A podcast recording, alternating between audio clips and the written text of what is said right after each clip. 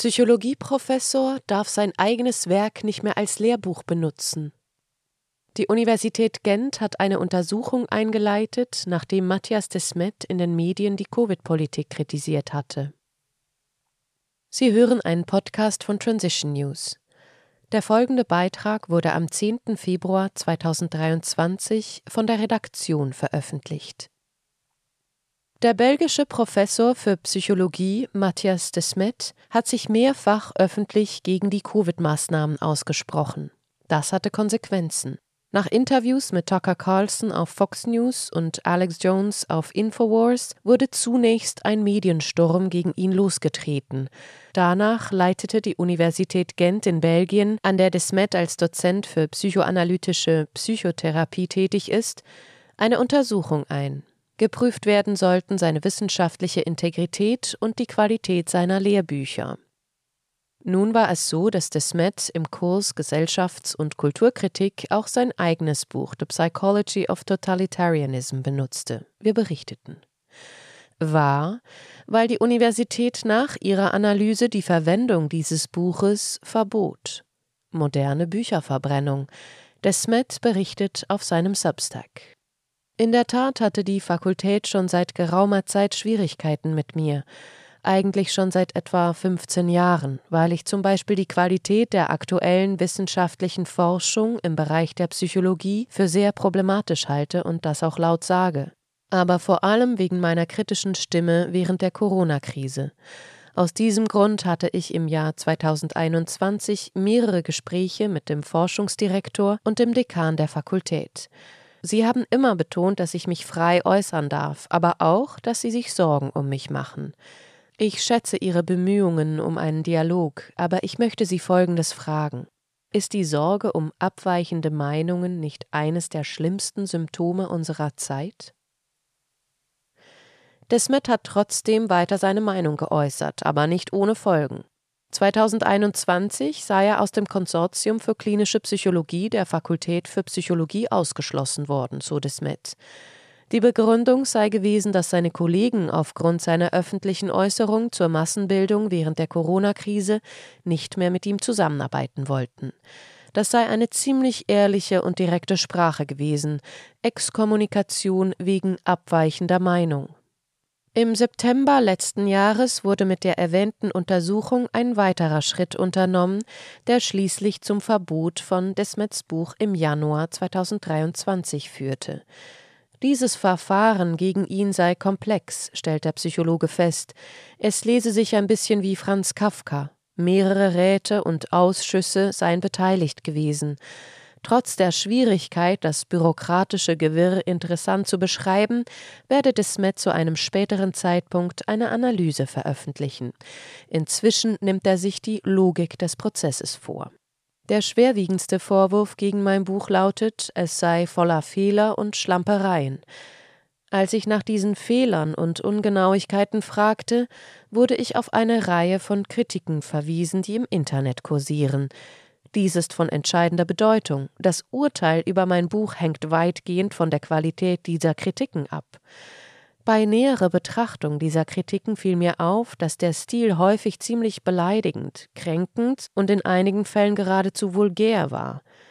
Warum hat die Universität Gent nur diese extrem negativen Rezensionen meines Buches ausgewählt, um dessen Wert zu beurteilen? Warum keine der Dutzenden von positiven oder eher neutralen? Desmet merkt an, dass äußerst negative und emotionale Reaktionen selten zutreffend sind. Deshalb antworte er in der Regel nicht auf sie. Manchmal sei Schweigen die beste Antwort. In dieser Situation werde er jedoch antworten, denn es gehe um keine Kleinigkeit, sondern darum, aus welchen Gründen eine Universität beschließt, ein Buch zu verbieten. Die Kritiken zu seinem Buch, die von der Universität berücksichtigt wurden, stammen von verschiedenen Autoren. Desmet geht hier auf die wichtigste ein, aus der Feder des Professors für Psychiatrie Nasir Gami. Er äußerte sie in einem Artikel mit dem Titel Postmodern Anti-Science Ideology: The Real Source of Totalitarianism. Postmoderne antiwissenschaftliche Ideologie, die wahre Quelle des Totalitarismus. Und auf einer Sondersitzung der 43. Jahrestagung der Carl Jaspers Society of North America. Garmi behauptet zum Beispiel, Desmet habe einen Artikel von Professor John Ioannidis völlig falsch zitiert, in dem er behaupte, dass 85 Prozent der medizinischen Studien zu falschen Schlussfolgerungen kommen. Der kritisierte Psychologe macht hingegen geltend, dass sich die 85 Prozent auf den gesamten Korpus der biomedizinischen Forschung beziehen. Beobachtungsstudien und randomisierte kontrollierte Studien, RCTs, eingeschlossen. Er mache in seinem Buch keinerlei Aussagen darüber, ob sich die Fehlermarsch bei diesen beiden Arten von Studien unterscheidet. Und ein Absatz bestätige seine Aussage, dass 85 Prozent der in der biomedizinischen Wissenschaften veröffentlichten Studien falsch sind. Desmet erläutert, Professor Gami unternimmt alles, um diesen Absatz in meinem Buch zu untergraben. Er fügt alle möglichen Dinge hinzu, die ich nicht gesagt habe. Er macht daraus nicht nur eine seltsame Diskussion über den Unterschied zwischen Beobachtungsstudien und RCTs, sondern auch eine Diskussion über die Impfstoffstudien. Professor Gami liefert hier also ein prototypisches Beispiel für ein Strohmann-Argument. Er verdreht den Inhalt meines Buches und kritisiert dann seine eigene Falschdarstellung des Buches. Abgesehen davon habe sich Gami auf einen anderen Artikel von Ioannidis bezogen, als es Desmet getan hatte. Ein weiterer Kritikpunkt von Gami, Desmet würde eine wissenschaftsfeindliche Haltung einnehmen.